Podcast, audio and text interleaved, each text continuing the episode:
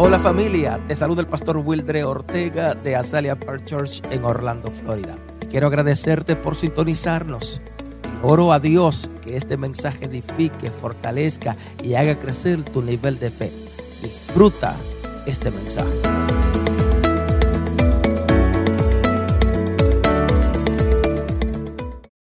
Juan 4, 23, 24. Mas la hora viene y ahora es cuando los verdaderos adoradores adorarán al Padre en espíritu y en verdad, porque también el Padre tales adoradores busca que le adoren. Dios es espíritu y los que adoran en espíritu y los que adoran en espíritu y en verdad es necesario que adoren. Padre, gracias una vez más por tu palabra. Oramos que tu palabra eh, penetre en los corazones y como dice tu palabra, como espada de doble filo, que hasta los tuétanos, Señor, y pueda traer transformación en nuestras vidas y en las vidas de aquellos que nos escuchan. Muy bien, la iglesia, el culto, la celebración, la reunión que se hace en la iglesia, eh, se ha constituido con una, con una intención la intención es cuando la iglesia se reúne en un lugar, en el templo, que se ha preparado, que un grupo de personas, que una comunidad levanta a través de su esfuerzo, a través de cualquier ah, camino o, o cualquier idea o manera en la que se levante o se reúnan, la idea es venir y adorar en el templo, en el lugar cuando el pueblo se reúne en un lugar, se reúne para la adoración, no se reúne para propósitos ah, políticos, para soluciones a cualquier tipo de negocios, sino que se reúne para adorar. ¿Para adorar a quién?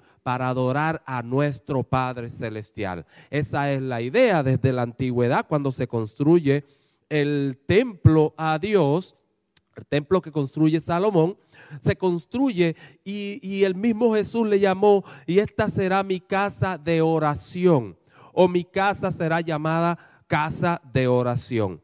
¿Qué nos quiere decir esto? La casa donde nos reunimos, donde buscamos, donde se reúne todo el pueblo, no necesariamente donde buscamos, sino en el lugar donde todos juntos buscamos.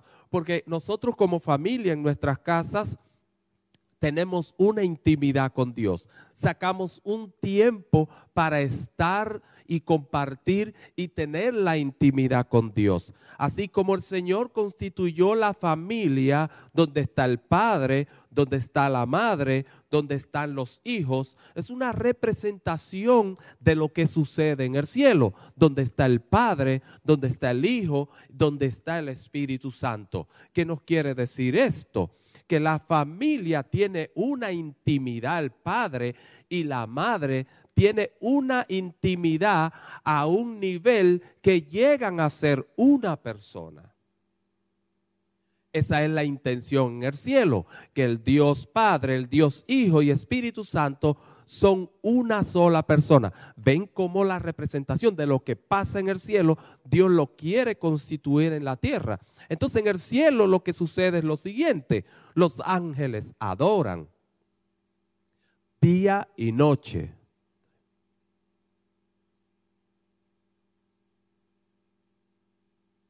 Perdón, los ángeles adoran. Hay una actividad en el cielo constante. La Biblia dice que los ángeles adoran de día y de noche. Y es una adoración a un nivel en la que los ángeles sorprendidos unos a otros se dicen santo. Ni siquiera se lo dicen al Padre necesariamente. Se dicen, claman, gritan y adoran diciendo santo, santo santo, la tierra está llena de su gloria.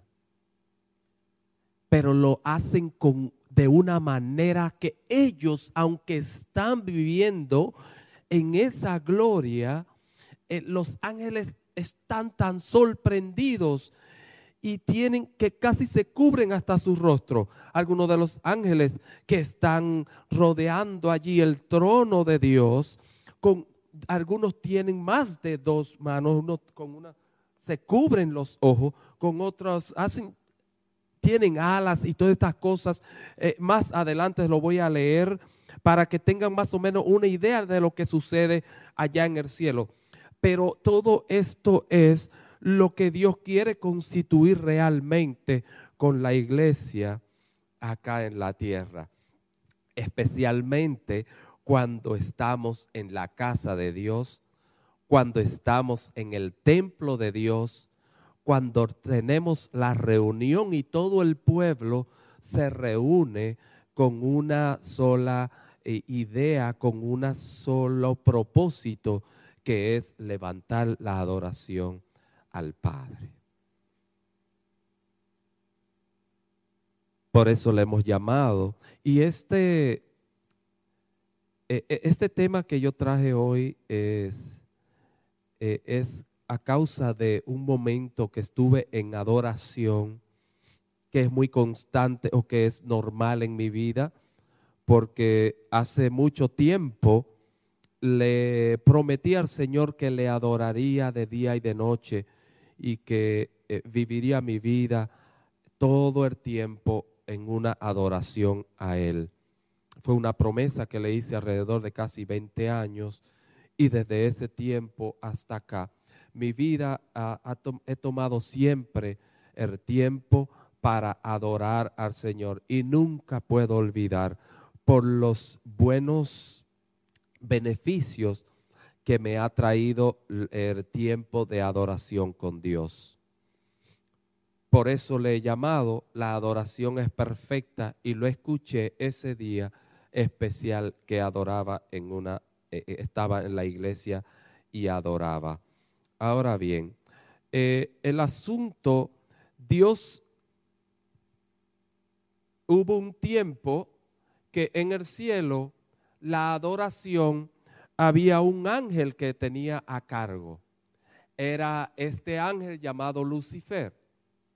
Lucifer dice que, dice la palabra, que cuando él fue creado hubieron flautas eh, que se tocaban para él.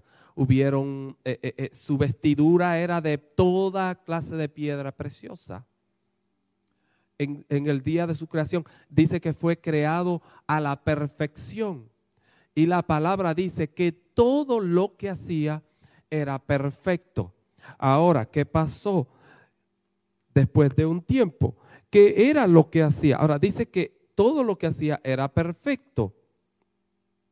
Ahora, ¿qué era lo que hacía este ángel? Este ángel que dice la palabra, eh, tú querubín grande protector, yo te puse en el santo monte de Dios, allí estuviste en medio de las piedras de fuego, te paseabas. Ezequiel 28, 14. Perfecto era en todos tus caminos desde el día que, que fuiste creado hasta que se halló en ti maldad.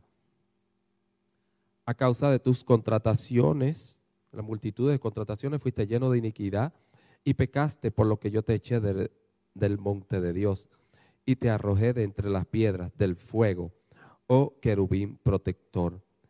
Ahora bien, como ustedes ven aquí en lo que acabamos de leer, está hablando sobre ese ángel llamado Lucifer. La palabra o el nombre Lucifer en el latín significa es portador de luz. Ahora bien, eh, fíjate que este querubín protector, Lucifer, cuando, cuando se armaba la adoración, cuando se entonaba la adoración en el cielo, esto era lo que sucedía. Era un espectáculo de luces, de luces. Ahora, la luz salía de él. Él era portador de luz. La luz no era que, que había luces alrededor. De él salía la luz. Pero no solamente la luz salía de él. También salían canciones y salían sonidos de él que causaban la música. Fíjate que dice que se, que se habían creado flautas para él. O sea, no es que nadie le tocaba las flautas. es que él tenía el sonido y tenía la música dentro de él. Y cuando él hacía el espectáculo de adoración, aquí es lo que se refiere la palabra cuando dice que todo perfecto eras en todos tus caminos. Ahora, ¿cuáles eran los caminos de, de Lucifer? La adoración. Ahora bien, como ustedes ya saben, el ángel se encuentra maldad en él y fue sacado, fue erradicado, fue echado fuera del cielo. Continúo leyendo Ezequiel 28, 18. Con la multitud de tus maldades y con la iniquidad de tus contrataciones, profanaste tu santuario, pues yo saqué fuego de en medio de ti, el cual te consumió y te puse en ceniza sobre la, sobre la tierra a los ojos de todos los que te miren. Ahora, oye lo que pasó acá.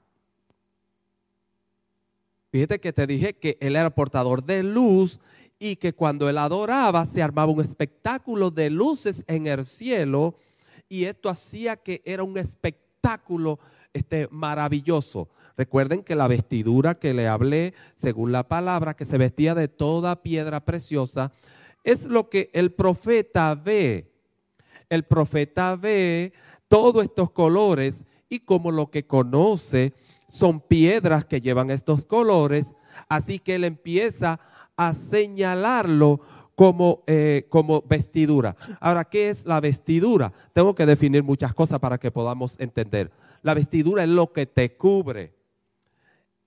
El Lucifer, como un ángel que no tenía un cuerpo físico, no tenía piedras de estas que usted carga en sus anillos o esas piedras que usted conoce naturalmente, sino que eran los colores que emanaban de él, todo el tipo, todos los colores de los tipos de piedra que señala aquí en Ezequiel 28.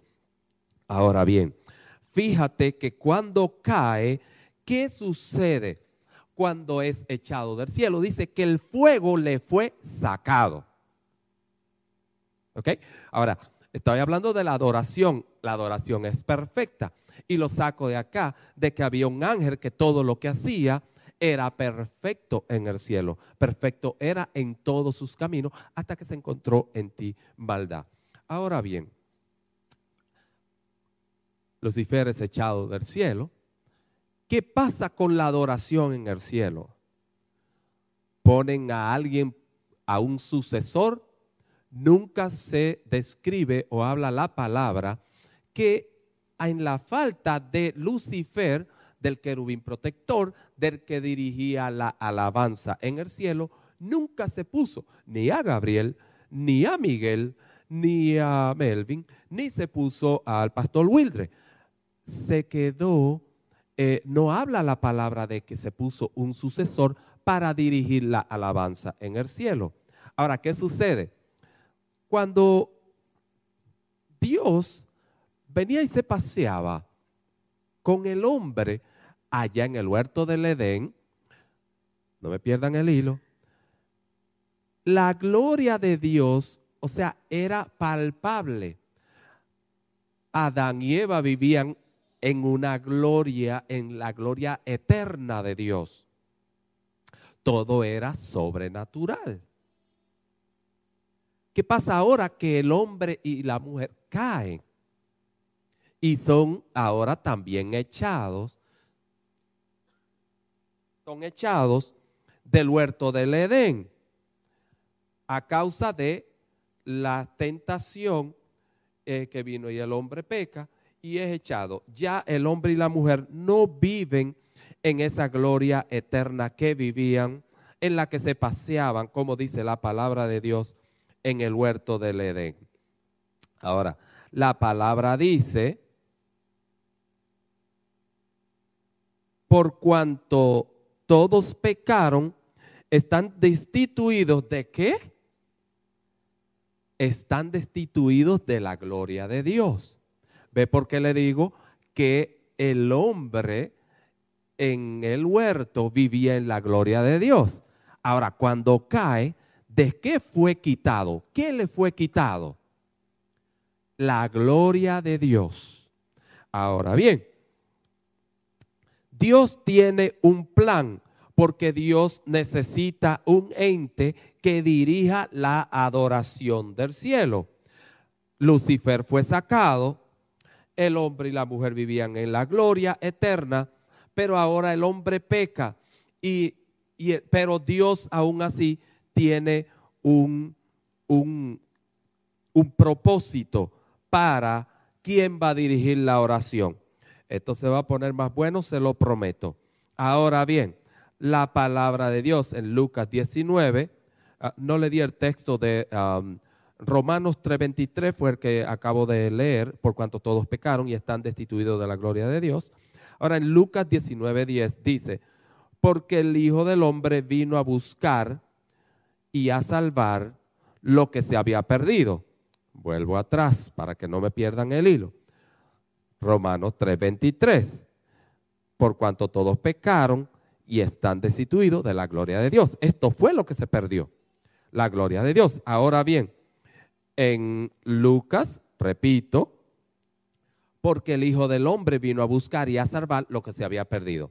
O sea, lo que se perdió, que el hombre vivía en la gloria de Dios, en una gloria eterna de Dios, una vida completamente en lo sobrenatural, con la venida de Jesús y morir y traer la salvación, el plan de salvación a la tierra y levantar una iglesia, ahora dice, yo vengo a rescatar, ahora la palabra rescatar y salvar o buscar significa poner algo en su lugar original.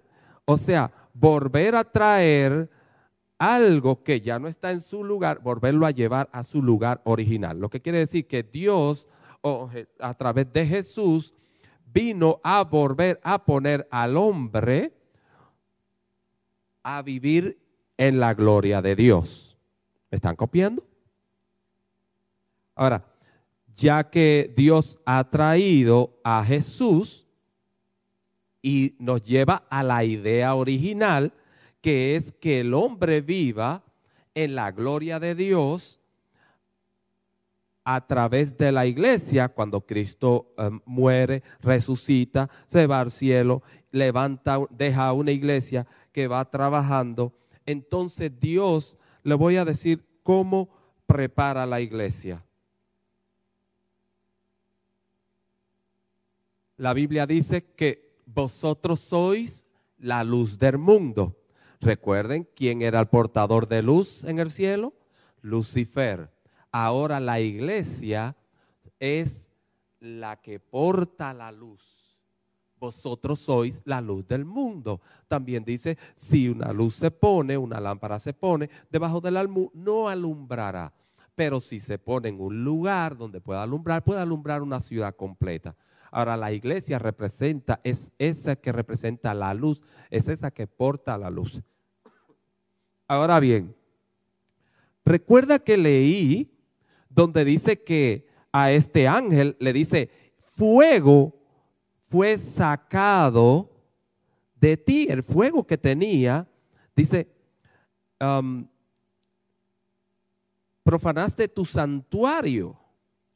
Yo pues saqué fuego de en medio de ti, el cual te consumió. Y te puse en ceniza. Fíjese que cuando usted hace el fuego en su casa, sea en la chimenea o sea un fuego donde quiera, en lo que le llaman allá en Santo Domingo, un fogón con leña, ¿qué pasa cuando se consume la leña? Queda ceniza. Así está el ángel, aquel ángel querubín protector que dirigía la adoración en el cielo. Fue consumido a ceniza. La Biblia dice y, aclara que será llamado espanto sobre todo el mundo. Por eso usted dice cuando usted llega como asustado o cuando usted está, está como desesperado, te, te, pregunta, ¿y que tú viste al diablo? Porque solamente, o sea, cuando tiene una cara de espanto, eh, eh, es como que, ¿qué? ¿Viste al diablo? ¿Con qué te encontraste? ¿Qué te pasó? Porque él fue puesto ahora como espanto. Además de eso, también en la palabra revela que fue puesto bajo nuestros pies. Ahora, de lo que le estaba hablando, que fuego fue sacado de él. Ahora fíjense, todas estas cosas necesito que ustedes lo tengan presente para que puedan entender la idea que le estoy dando.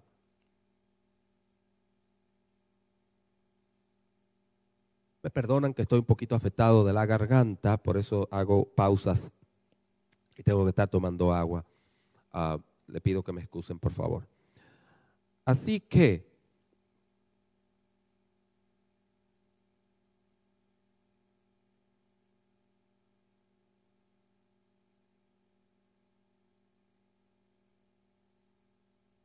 en Romanos 16, 20, para que tengan el texto eh, de lo que le informaba, y el Dios de paz aplastará en breve a Satanás bajo vuestros pies. Amén. Ahí para que tengan el texto. Romanos 16, 20. también dice en Lucas 10, 19, he aquí os doy potestad de hollar serpientes y escorpiones y sobre toda fuerza del enemigo y nada os dañará. O sea, aquel querubín protector fue llevado a ceniza y el fuego fue sacado de él. Ahora bien, antes de Cristo, antes de Jesús irse al cielo, sucede algo, porque él dice, yo me voy, o es necesario que yo me vaya, por la, por la siguiente razón. Sí, porque voy a enviar el Espíritu Santo. Ahora, la Biblia enseña que cuando venga el Espíritu Santo, Él bautizará, yo quiero que ustedes repitan esto, ¿Qué le fue sacado al ángel que pecó? ¿Qué le fue quitado? El fuego. Ahora, a la iglesia, ¿qué se le entrega cuando viene el Espíritu Santo? Y él bautizará con Espíritu Santo y fuego. Ahora recuerden que yo le dije que la iglesia es que ahora representa la luz. A la iglesia se le ha dado la luz. La iglesia es quien alumbra.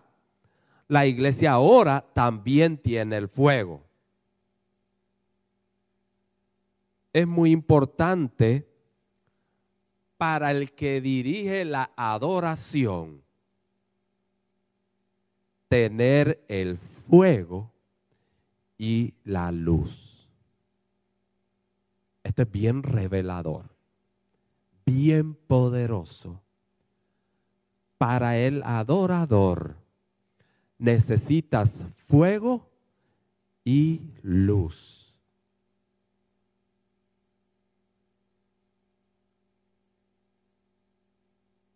En el cielo estaba el Padre, Hijo y Espíritu Santo. Lucifer como autoridad en el cielo era, según los exégetas, los sabios, los estudiosos de la palabra, entienden que no había otro más poderoso que él en el cielo. Fíjese que uno es el, el capitán o el jefe de los ejércitos de Dios. Eh, otros tienen así diferentes cargos.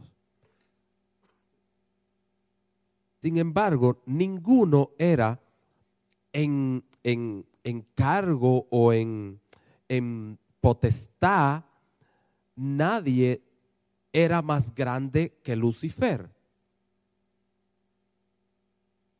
Ahora, lo que se le podría decir que era como el cuarto poder en el cielo. No le estoy diciendo que era la cuarta parte de la Trinidad no hay más que la Trinidad, Dios Padre, Dios Hijo, Dios Espíritu Santo. Estoy hablando en poder, según los estudiosos, no yo, era considerado como la autoridad mayor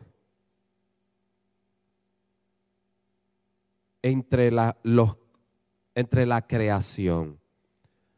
Ahora bien, como fue removido, fue sacado, fue echado, sacado el fuego, la luz, ya no hay más luz en él. Ya en Satanás solamente hay tinieblas. Por eso las brujerías, ¿a qué hora las hacen? Eh, la gente que visita al brujo, ¿a qué hora le pide que hacen el sacrificio? Satanás actúa mayormente en oscuridad, porque él no porta más la luz, sino es eh, portador de tinieblas. Ya no porta fuego, porque ya solo es ceniza ya no, es, eh, eh, no está en el, en el trono eh, de la adoración, sino que se hizo un infierno para él. Al entregársele la luz y el fuego a la iglesia, ¿quién se constituye el cuarto poder o la autoridad después del Padre, Hijo y Espíritu Santo en la tierra y en el cielo? le voy a decir algo y le voy a romper la religión hoy. La iglesia es el mayor poder después del Padre, Hijo y Espíritu Santo. Tampoco es la cuarta parte de la, de la, de, la deidad. Estoy diciendo, la autoridad mayor que Dios ha dado a, un, a algo creado se llama la iglesia porque le ha dado potestad aún de tener bajo nuestros pies al ángel que existió, más poderoso que existió, que ahora es ceniza, ahora está debajo de los pies de la iglesia. ¿Cómo yo me puedo asegurar de esto? Los ángeles sirven a la novia. Los ángeles son guardianes de la novia. ¿Ok? La iglesia no le sirve a los ángeles. Los ángeles le sirven a la iglesia. Ahora bien, le voy a dar esta revelación. Quien la, Biblia enseña, le iba a hacer la pregunta, pero lo voy a dar de una vez la enseñanza la Biblia nos enseña que Jesús es el novio y que la novia es la iglesia. En mi casa está el esposo o en la casa, en un matrimonio, está el esposo. ¿Y quién sigue? La esposa. ¿Quién es el poder después del esposo? No es el hijo mayor no es el hijo menor, no es el más buen mozo, es la esposa la que sigue en autoridad. El esposo y la esposa. Lo que constituye la iglesia como novia y como un día la esposa del Señor constituye la iglesia ¿Quién es la dueña cuando falta el esposo? Vamos a decir, cuando guinda los tenis, cuando muere el esposo, ¿a quién le pertenece todo lo del esposo? A la esposa y ahí la esposa están todas sonriendo. Mira cómo se sonríen. Increíble. Esposos, asegúrense que si eso sucede, queden bien esas mujeres. Es lo que Jesús haría. ¿Sí, verdad? Ahora bien, si todo lo que el esposo tiene pasa a ser de la esposa, ¿de quién pasa a ser todo lo del Señor como el esposo? Pasa a ser de la esposa. La esposa es la iglesia.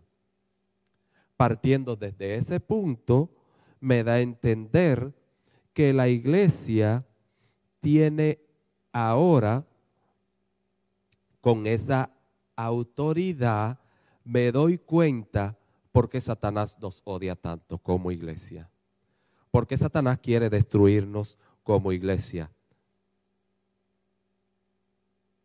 ¿Por qué quiere destruir la familia? Porque no nos quiere que vivamos en la gloria eterna de Dios. ¿Por qué la adoración de la iglesia es perfecta? Primero, tiene la luz, tiene el fuego del Espíritu Santo y porque es la novia. Eso le da la autoridad también porque tiene a Satanás debajo de sus pies. Eso le da la autoridad de que la adoración de la iglesia sea perfecta. Entonces la iglesia tiene que entender que debemos vivir en una adoración perfecta. Que el momento que dedicamos al Señor, el momento que nos reunimos, el momento que venimos al templo, el momento que como iglesia nos juntamos y nos hacemos uno, es para levantar la adoración al Padre mucho más perfecta que aquella adoración que causaba el ángel que pecó. Y, y, nosotros guardarnos de que como aquel ángel que pecó, nosotros no caer y que el fuego no nos sea removido.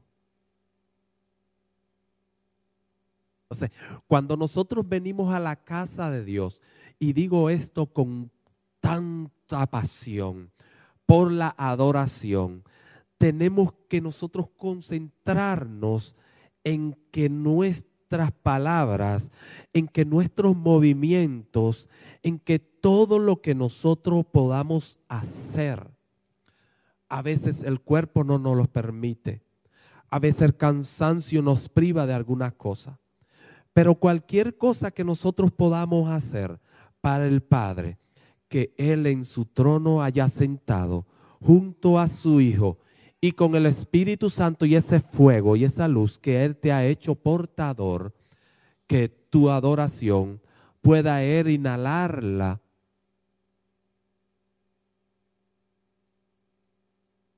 Esto es demasiado poderoso.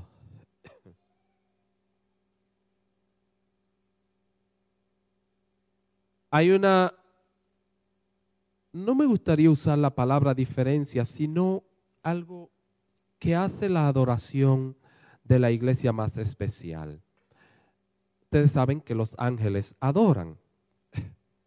Y voy a decir que aquí a mi izquierda, yo tengo a mi derecha, yo tengo un ángel adorando. Y yo tengo una hermanita o un hermanito aquí adorando. ¿Qué representa la iglesia? El ángel adora, santo, santo, santo, santo, la tierra está llena. La hermanita adora, santo, santo, santo, la tierra está llena de tu gloria.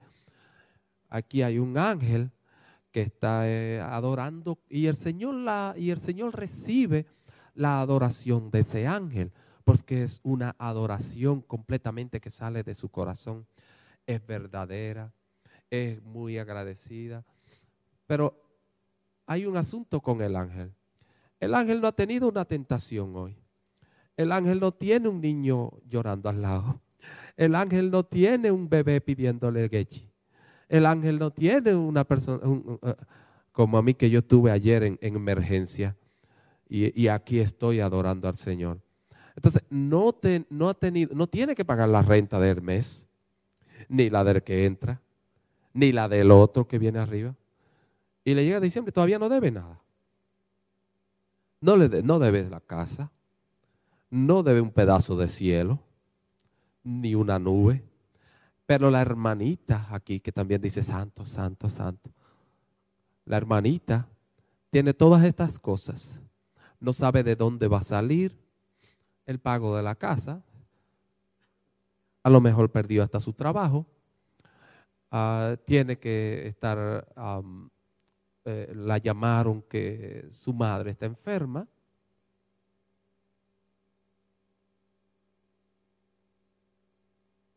Lo que le quiero decir es que la iglesia está pasando por toda clase de tentación, por toda clase de necesidad, y la que me quita a mí cualquier autoridad de juzgar la iglesia en la forma de que adore. Sin embargo, si la hermanita se ha esforzado y sigue y viene a la casa de Dios y adora santo, santo, santo, la tierra está llena de tu gloria. Y el ángel santo, santo, santo, la tierra está llena de tu gloria. Dios recibe la adoración del ángel. Gloria a Dios, gracias, hijo, muy bien. Pero de esta hermanita, el Señor le dice, ay, gracias, mi hijita, y la abraza. a mí me da a entender que hay una especialidad en la adoración de la iglesia. Porque la adoración del ángel, el Señor la recibe. Pero hay algo que la adoración del ángel no tiene, que la tiene la adoración de la iglesia. Se llama sacrificio. ¿Qué quiere decir sacrificio?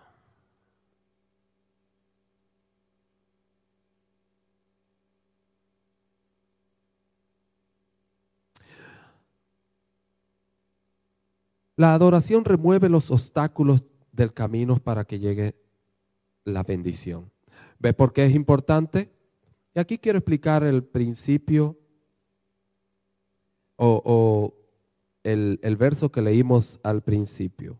Quiero explicarle esto, eh, e, ese verso para terminar y hablarle más o menos um, ya en la conclusión de, los beneficios de la adoración para que ustedes se lleven um, como, como una enseñanza, un regalo, una revelación de lo que puede suceder contigo si tú dedicas el tiempo eh, al sacrificio, a, la adoración. Ahora bien, el sacrificio es simplemente adorar a Dios sin importar en qué situación estás tú. Si tú estás en una situación de paz o si estás en tribulación. Si tú estás sano, adora. Y si estás en tribulación, enfermo, adoras. Si tú estás en la bonanza, adoras. Y si estás pasando por la prueba, adora. Si estás afligido, si estás en depresión, si estás enfermo, si estás pasando por un momento difícil en tu vida. Sacrificio significa que tú adoras no importando en la situación en que tú estás viviendo. Creo que eso quedó muy claro. Eso es lo que el ángel no puede testificar.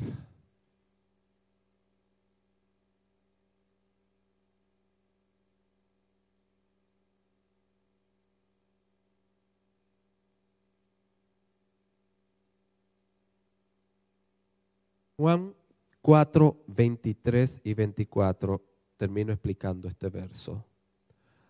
Mas la hora viene y ahora es cuando los verdaderos adoradores adorarán al Padre en espíritu y en verdad. Porque también el Padre busca, o tales adoradores, busca que le adoren, busca que le adoren. Dios es espíritu y los que adoran en espíritu y en verdad es necesario que adoren. Explico. Se fijan que dice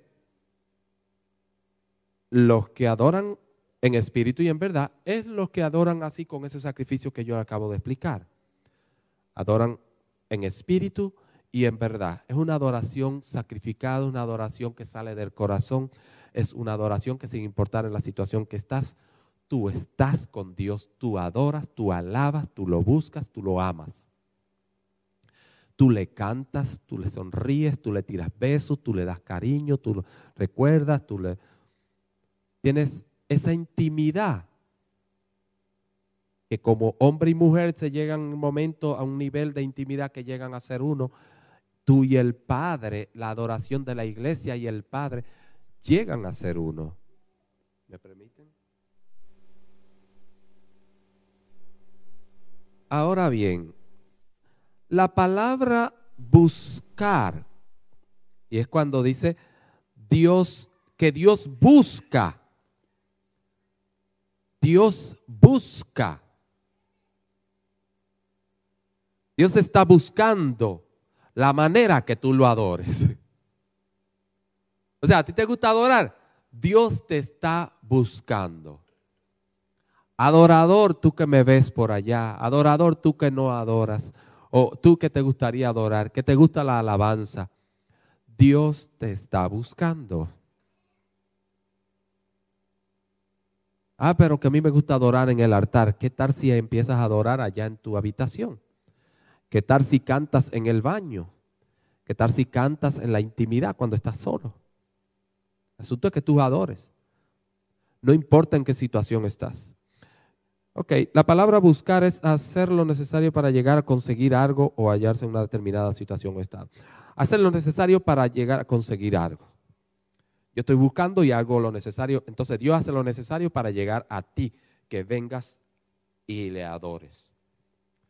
Pero mayormente lo que quiero más explicar aquí es la palabra donde dice, Dios es espíritu y los que le adoran en espíritu en verdad es necesario. ¿Por qué? ¿Necesita Dios para ser Dios que le adoremos? No. ¿Le gusta a Dios sentir su ego? Sentirse que, que tú le alabes, que tú le adores. Él necesita eso para sentirse más Dios. No. Según la enseñanza de la Biblia, es necesario, bueno, le voy a decir más o menos la, la, interpretación del, del diccionario a la palabra necesario. Dice que necesario o sinónimo, eh, lo sinónimo de necesario es imprescindible, menester, y da a entender que hay un beneficio muy importante cuando se practique o de lo contrario eh, habrían consecuencias negativas. Necesario o es imprescindible, es menester Cuando Dios dice, los que adoran, es necesario que adoren. ¿Por qué? ¿Qué va a pasar, Señor, cuando yo te adoro? Bueno, te dije que portas la luz, portas el fuego. La luz y el fuego son lo que abren el camino. También tiene la autoridad. Todo esto hace el camino para llegar al Padre. Recuerda que el velo fue rasgado para que todos podamos venir al Padre. ¿ok?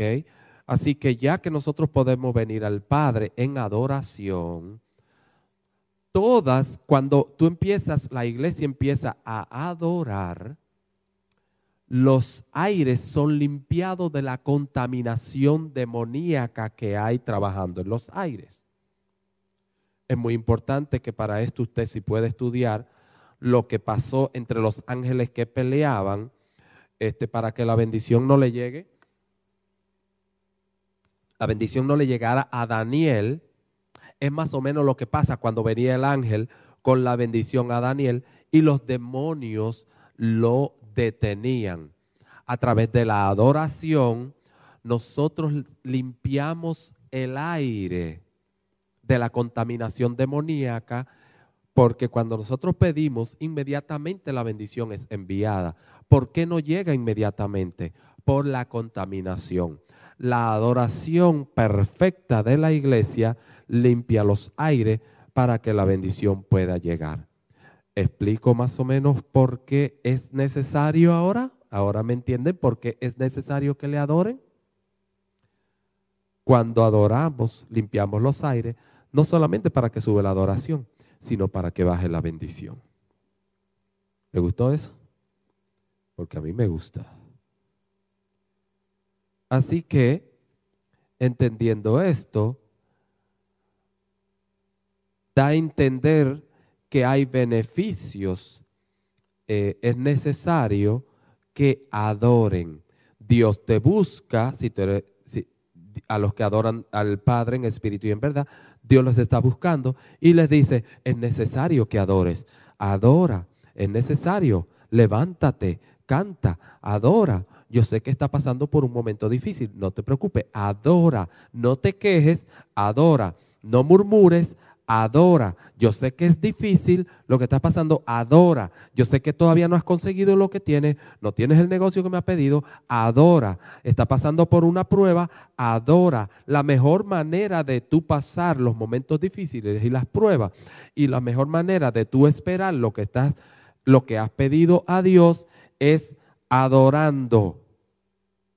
Mientras adoras vas limpiando y más vas limpiando y más autoridad Dios te va dando. Y todos los beneficios de la adoración los vas a ir recibiendo. Y aquí le dejo más o menos eh, este verso para finalizar. Y los dice: En el año en que murió el rey Usías, yo vi al Señor sentado sobre su trono, alto y sublime, y su falda llenaban el templo. Por encima de él habían serafines. Cada uno tenía seis, seis alas. Con dos cubrían sus rostros, con dos cubrían sus pies y con dos volaban. Recuerda que al principio le dije que le iba a leer este verso. Y uno y el uno al otro daba voces. Escuche bien y dramatice esto en su mente. Y uno a otros daba voces. Wow. Fíjese qué adoración era esta. Yo quiero que usted lo, que usted se vaya al cielo ahora mismo. Yo quiero que usted vaya al cielo a este espectáculo. Escuche bien. Por encima de él habían serafines. Cada uno tenía seis alas. Con uno, con dos cubrían su rostro. Con dos cubrían sus pies. Y con dos volaban. ¿Se imaginan? Y el uno al otro, oiga bien, el uno al otro daba voces diciendo, santo, santo, santo. O sea, yo no estaba mirando al Padre, se miraban el uno al otro sorprendidos de la gloria y la majestad que todos los días, aunque no existe el día ni las horas allá en el cielo, pero todo el tiempo estaban sorprendidos de la majestad del Padre, del que está sentado en el trono. Y daban voces uno a otro diciendo, Santo, Santo, Santo, Jehová de los ejércitos. Toda la tierra está llena de su gloria. Wow. Me voy ya con los... Y voló hacia mí uno de los serafines teniendo en su mano. Bueno, eso no va con el asunto. Me voy con los beneficios ya de, de la adoración para finalizar. Lo primero que la, la beneficio de la adoración, la adoración acelera la bendición.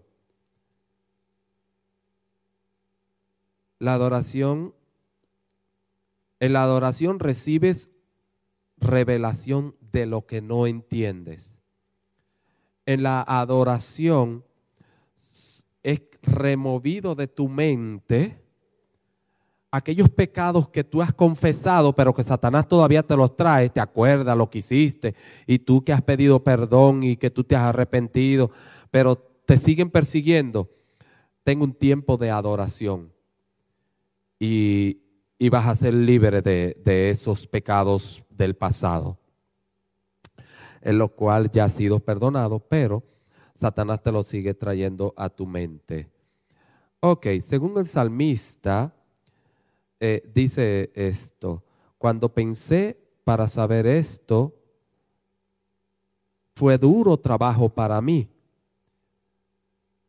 hasta que entrando en el santuario de Dios, comprendí el fin de ellos. Aquí nos relata algo, nos revela algo de que cuando entra al, al santuario en la adoración, cómo eres, cómo recibe la revelación de lo que no entiendes. Ok, bendice, eh, Salmo 103, bendice alma mía a Jehová y bendiga todo mi ser su santo nombre. Eh, bendice alma mía a Jehová y no olvides ninguno de sus beneficios aquí le digo los beneficios, el 2, el 3 es quien perdona tus iniquidades. Ve que le acabo de decir en la adoración, en la adoración eres perdonado, perdona y, también dice el que sana tus dolencias. Todo esto es lo que pasa en la adoración de la iglesia. Cuatro, te rescata del hoyo tu vida y te corona de favores y misericordia. Recuerde que el principio de este, de este salmo dice, no olvides ninguno de tus beneficios. Estoy hablando de los beneficios que describe el salmista. Jehová, el que hace justicia y derecho a todos los que ah, padecen violencia, o sea, el que te defiende. Sus caminos notificó a Moisés y los hijos de Israel sus obras. Ya no estará más en oscuridad. Dios eh, revelará, ok. Misericordioso y clemente es Jehová, lento para la ira y grande en misericordia. Todos necesitamos eso porque a veces cometemos muchos errores, pero Dios se mantiene eh, fiel a nosotros y es lento, no se aira con nosotros, no se enoja con la iglesia. Eso es un beneficio de la adoración. No contenderá para siempre, ni para siempre guardará el enojo. Y a veces te va a dar un, fuetazo. A veces nos va a corregir. Pero no por todo el tiempo va a estar, no se va a enojar con, con nosotros voy a terminar ya que me dio la hora de las 8.30, pero continúe usted leyendo la mayoría, todos las, los beneficios ahí en el Salmo 103 para que vea los beneficios de la adoración.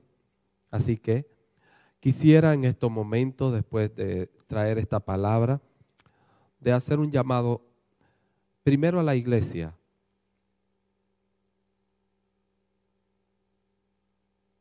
para que en los tiempos que nosotros estamos viviendo no dediquemos el tiempo que venimos a la casa de Dios a otras cosas que no sea eh, que nada que interrumpa la adoración. Que todo lo que hagamos, ya sea desde la coinonía, ya sea la reunión, las reuniones que se hacen, los ministerios, que todo sea en adoración al Padre. Aún el comer, aún el beber, recuerden que todo lo hacemos como para Dios.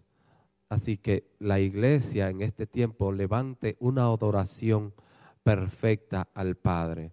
Y en este momento quisiera también hacer un llamado a todos aquellos que todavía no conocen al Señor como su Salvador. Yo quisiera que repitieran esta oración conmigo y diga, Padre Celestial, en esta hora recibo a tu Hijo Jesús como mi único y suficiente Salvador. Lo recibo en mi corazón, pidiendo que mi nombre sea inscrito en el libro de la vida. Señor Jesús, perdona mis pecados, lávame con tu sangre y, yo, y ayúdame a servirte todos los días de mi vida. Y si yo muriera, abriré mis ojos en tu presencia.